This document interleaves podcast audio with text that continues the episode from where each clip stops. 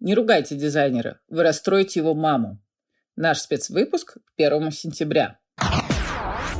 Это подкаст, это подкаш Як и Кружева.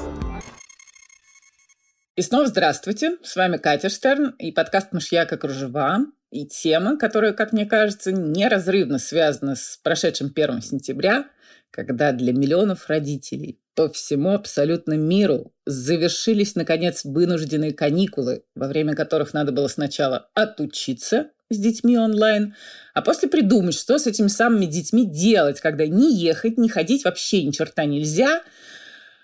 В общем, поздравляю, очень поздравляю всех. И надеюсь, что этот учебный год пройдет гладко.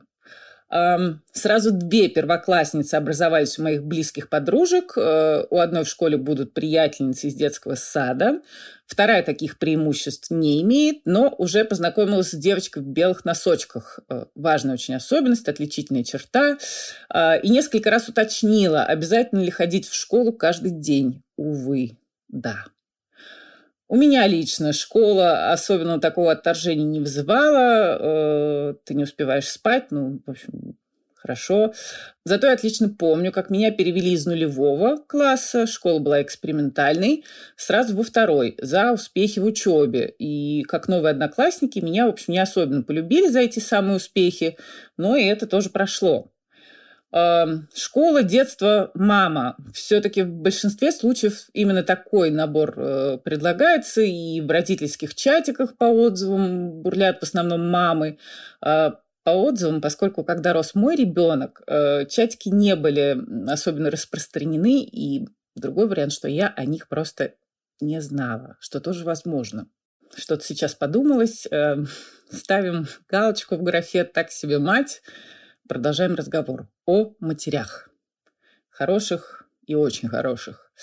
О дизайнерских, можно сказать, матерях. Эм, не ругайте дизайнера, вы обидите его маму. Э, можно так переначить э, название статьи, которая вышла в июне 1971 года э, в Нью-Йорк Таймс. Эм, ну, она звучала как «Критикую Ив Сен-Лорана, вы обидите его маму». Разговор велся после того, как зимняя коллекция ее сына была воспринята критиками не слишком милостливо, не слишком благосклонно, э, что, конечно, расстроило бы любую маму, и тем более Люсьен Сен-Лоран, э, который ничьих других показов в жизни не смотрел, потому что просто не понимал, зачем. Интерес Ива к одежде ее поначалу удивлял, э, что, вообще говоря, несколько странно, учитывая, что как-то в четырехлетнем возрасте он не выпустил из дома ни ее саму, а, ни свою тетю, пока вот эта самая тетя не сменила наряд. Пять или шесть раз ей пришлось переодеваться, чтобы все стало как надо с точки зрения малыша. А, но потом, будучи школьником, Ив в основном рисовал и ставил спектакли. А, после посещения оперы в Аране, это такой город в Алжире, где и жила тогда семья, Сен-Лоран, который был потрясен увиденным, ему выделили специальную комнату отдельную для домашних постановок. Э, туда пускали только актеров, это были сестры и кузины, но никогда не пускали родителей. А Люсьен Сен-Лоран возьмет свое, реванш, несколько позже, когда сын будет уже знаменит, она каждый день будет посещать э, его ателье, перезнакомиться со всеми работниками, будет в курсе всего происходящего, будущего от сплетен до детских болезней. Но она вообще всегда была в курсе. Э, именно ей в 1957 году Кристиан Диор сказал, что собирается сделать своим преемником именно Ива. И по воспоминаниям э, Люсьен Мэтью Сен-Лоран слегка опешила э, в тот момент, потому что Диору тогда было всего лишь 52 года, самому дому Диор только всего лишь 11 лет. О чем вы говорите? А, но в октябре того же года Кристиан Диор умирает внезапно, скоропостижно, находясь в Монтекатине Терме в Италии. Его преемником действительно становится Ив, совсем-совсем мальчишка. Ему только что исполнился 21 год. Он ужасно застенчив. Э, только скажите ему, что в 1971 году он снимется обнаженным для рекламы парфюма. Он бы, наверное, сел там же на месте. Он стал ассистентом Диора всего лишь два года как. Э, сначала ему предложили помогать с витринами, потом он уже перешел в полное подчинение метру а, в присутствии Диора. Ив поначалу глаз не поднимал, вообще говорить толком не мог. И только представьте, что на него свалил его 21 год. На получение работы у Диора, помимо неоспоримого таланта, также повлиял Люсьен. Дело в том, что в какой-то момент э, Ив отвлекся от театральных домашних постановок и начал рисовать уже эскизы одежды. Э, какие-то модели местные алжирские мастерицы даже отшивали для его матери и сестер. В 17 лет он находит объявление в газете про конкурс, организованный International Wool Secretariat, и получает второе место да, отослав туда несколько эскизов. А, и мать привозит его в Париж, э, когда там надо приехать на награждение, и знакомит его с другом семьи, Мишелем де Брюновым. Мишелем де Брюнов, главным редактором французского ВОК. А, тот советует поучиться в школе при синдикате высокой моды, а еще через год, видя успехи ребенка друзей, Де Брюнов э, направляет того прямиком к Диору. А, в интервью «Нью-Йорк Таймс», э, который я упоминала в начале, Люсьен Сен-Лоран говорит, что сын был очень-очень счастливым ребенком. Эм, ну, возможно, ей не хотелось к тому времени уже вспоминать, что в школе Ив был изгоем. Э, его и били, и истории все эти туалетные с ним случались. Эм, так что он спасался в школьной часовне, либо стоял столбом в классе один на переменках. Видимо, нечто похожее с ним произошло и в армии, в Алжире, куда его отправили в 1960 году. Э, в стране в разгаре была война за независимость Алжира. Э, в армии Сен-Лоран пробыл ровно 20 дней и загремел в психиатрическую клинику с нервным срывом. А история была достаточно подлая и жестокая. То есть Сен-Лоран и Дом Диор вполне мог отмазаться от какой бы то ни было армии, но после его супер успешного дебюта весной 1958 года уже в качестве наследника Кристиан Диора а, Ле Фигаро даже написали, что Сен-Лоран спас Францию. А, и после новаторской коллекции 1959 года давайте не забывать, что Ив был человеком очень молодым, и что он видел разрыв между тем, что понравилось бы его ровесникам, и тем, что предлагали дома от кутюр. Кто-то в Диоре вот после этой коллекции э, был даже рад избавиться от гениального очкарика, и поэтому он ушел в армию. Э, из психиатрической клиники с ее методами да, тех времен, в общем, не думаю, что они сейчас сильно изменились. Э, Сен-Лорана вытащил уже Пьер Берже, э, партнер по бизнесу его будущий и по жизни, который был влюблен в Лорана в Париже. Вместе они отсудили у дома Диор э, приличную сумму. Берже привлек еще какие-то деньги. А сумму они отсудили потому, что место Сен-Лорана было занято его же бывшим ассистентом Марком Буаном. Таким образом, получив какие-то деньги, э, Берже и Сен-Лоран основали собственный дом, и в Сен-Лоран уже в 1961 году. Э, Люсьен Сен-Лоран будет посещать все показы сына и с удовольствием обедать с ним несколько раз в неделю. Э, ну и, наверное, без удовольствия узнавать новости о его образе жизни в зрелые годы. Да? Э, ей предстоит стоять рядом с рыдающим Берже на похоронах Ива. Она переживет своего гениального мальчика на два года. Ни один рассказ о мамах дизайнеров не обойдется без одной из самых трагических пар мама-сын. Это Джойс и Ли Александр Маквины. Э, Джойс Маквин, обладательница тех же голубых глаз, что и у сына, учительница, флорист, э, мама шестерых детей, на секундочку, трех мальчиков и трех девочек. Ли был самым младшим. Семья жила в Эстенде. Э, со времен Джека Потрошителя там, конечно, что-то изменилось, но, в общем, не принципиально. То есть та же самая проституция, преступность, бедность, стычки, войны между бандами, насилие над женщинами, над детьми эм, подростком Ли Маквин подрабатывал в баре своего дяди, где собиралась э, такая хорошо известная банда футбольных хулиганов. Э, и, в общем, перерезать глотку битой бутылкой либо стаканом, там, в общем, было дело, э, делом привычным. Как потом вспоминал Маквин, чисто каннибалы. Папа Маквина, э, таксист, возвращаясь домой, э, рассуждал о геях, которых он развозил по домам после ночных клубов. Ну, понятно, что в такой обстановке особенно не откроешься, но у Маквина была правильная мама. Э, их сосед позднее объяснял, что Истенд всегда был царством матриархата. То есть мать, говорила он, будет защищать тебя до смерти, особенно если ты какой-то не такой. Джойс прививала детям хорошие манеры. Нельзя было категорически ругаться в доме. А, кстати, Ли Маквин дома вел себя ниже травы, тише воды. То есть он сидел в своей комнате, что-то там рисовал постоянно. А, мурлыкал себе под нос. Э, и когда он уже станет взрослым, он будет орать на своих друзей, которые посмели выругаться в присутствии его мамы и тети. Ли, кстати, любил плавать. И его э, такой потемневший передний зуб, э, который есть на ранних фотографиях, это результат того, что в 9 лет Ли, выполняя какой-то прыжок назад, ударился лицом прямо о цементный бортик бассейна и говорил потом, вот почему у меня лицо как кастрюля. Но плавать продолжил и даже вошел в команду по синхронному плаванию. 40 девок и Маквин. И выступал в юбочке легко, чем мама свою шокировала абсолютно, и она даже смотреть в его сторону не могла во время выступлений. И братья и сестры догадывались, на самом деле, что младший братик не просто слишком уязвимый и артистичный, и что с ним надо нянчиться, а что он гей. Э, сам Ли понял это достаточно рано. По крайней мере, насилие со стороны взрослого, это был муж одной из сестер, э, в 11 лет э, не открыл ему глаза на собственную сексуальность, но, естественно, глубочайше ранил, глубочайше.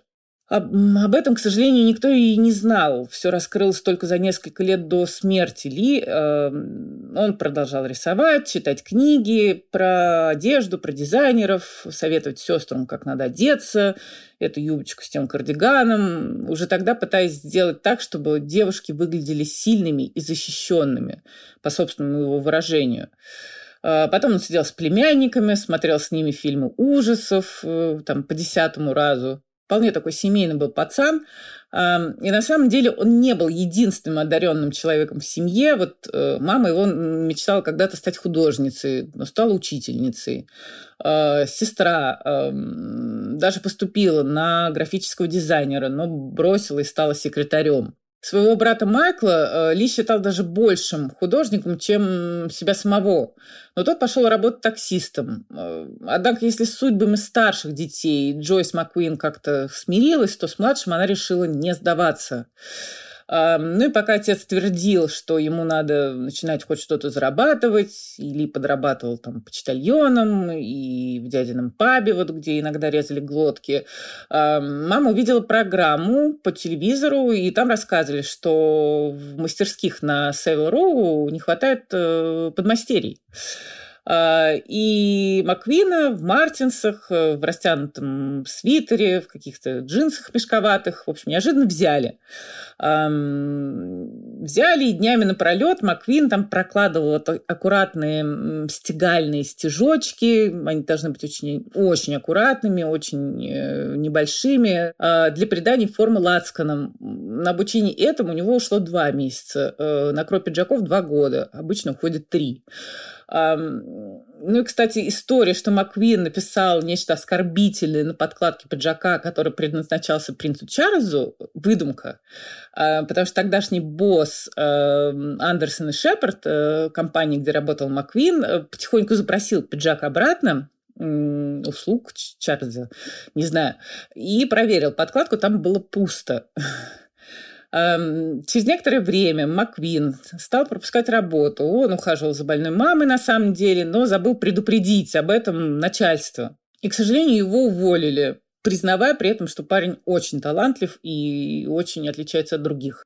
Тем не менее, Маквин поработал еще в нескольких местах и даже съездил на стажировку в Милан к Ромео Джильи, а, после чего вопрос об образовании, уже таком цельном образовании, стал особенно остро. А, в Сент-Мартинс ему сразу предложили идти на мастерс-дегри, и минуя совершенно промежуточные стадии, однако стипендии к тому времени, когда он заявился туда, были уже распределены.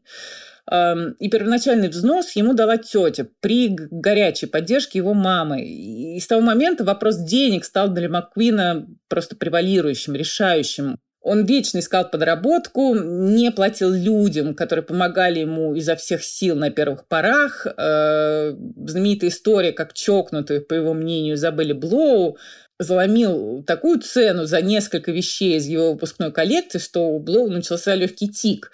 И нет, кстати, она не выкупила всю коллекцию, как потом об этом писали, это абсолютно тоже миф.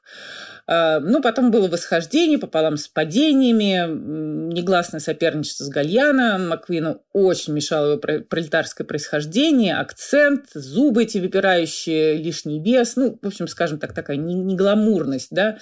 А, несмотря на все усилия Блоу, его не принимали в определенных кругах.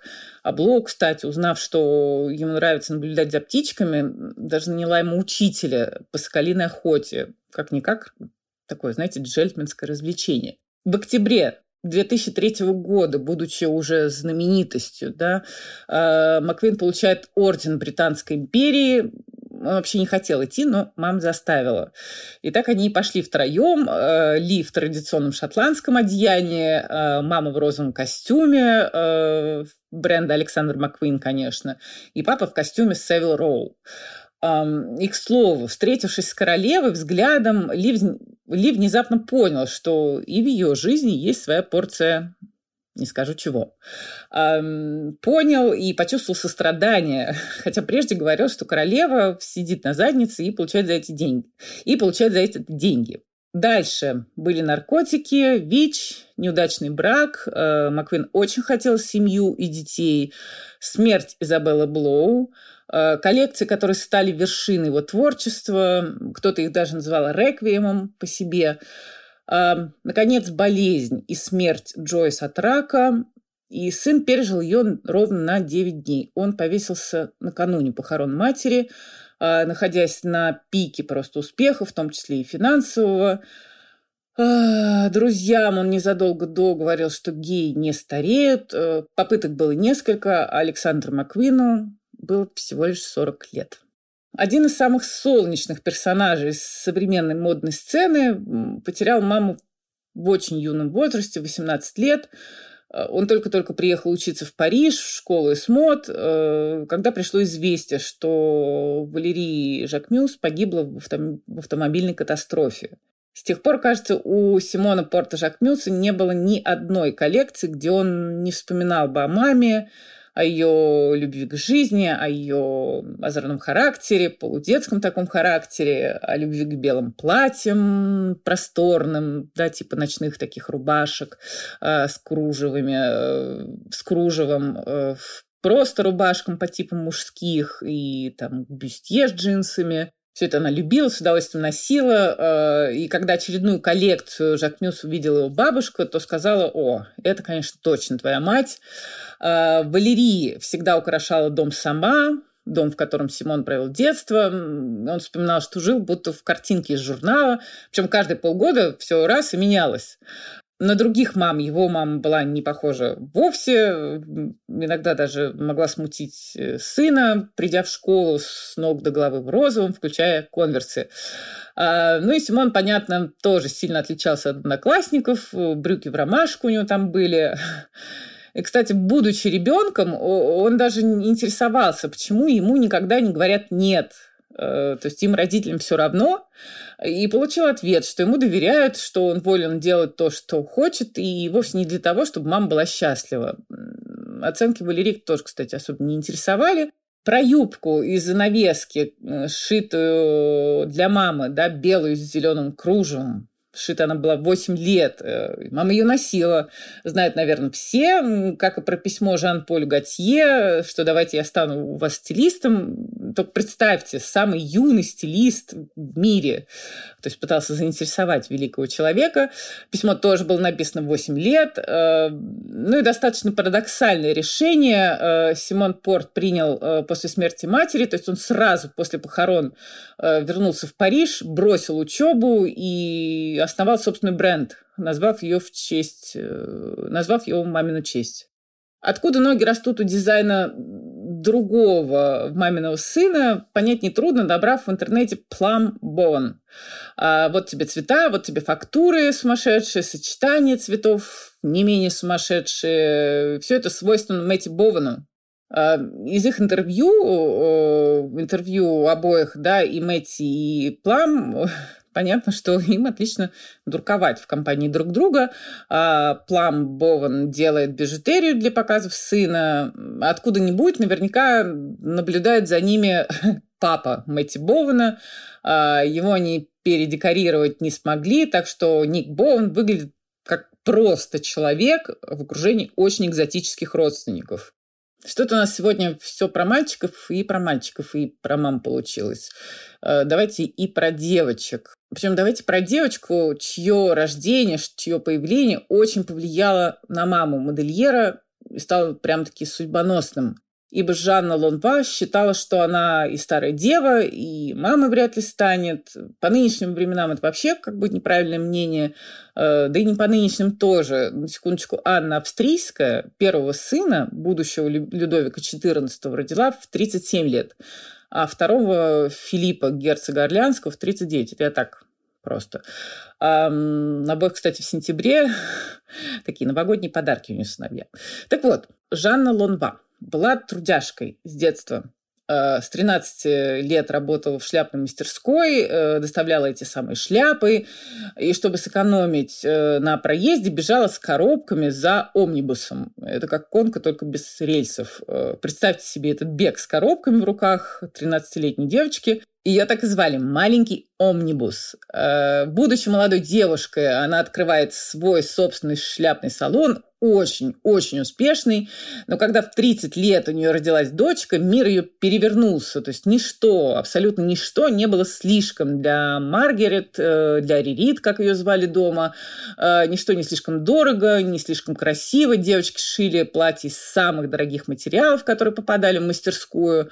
Ну и удивительно, что эти платья, этими платьями стали интересоваться взрослые клиентки шляпного дома э, Лонва. И так вырос один из самых самых э, влиятельных и шикарных домов от кутюр первой половины 20 века. А девочка между тем росла, бунтовал как могла. Сначала вышла замуж за друга детства, потом за графа Полиньяка. А во втором браке она намеренно стала называться Мари Бланш де Полиньяк, то есть взяла свое второе имя, отказалась от Маргарет, а, перестала быть маминой куклой.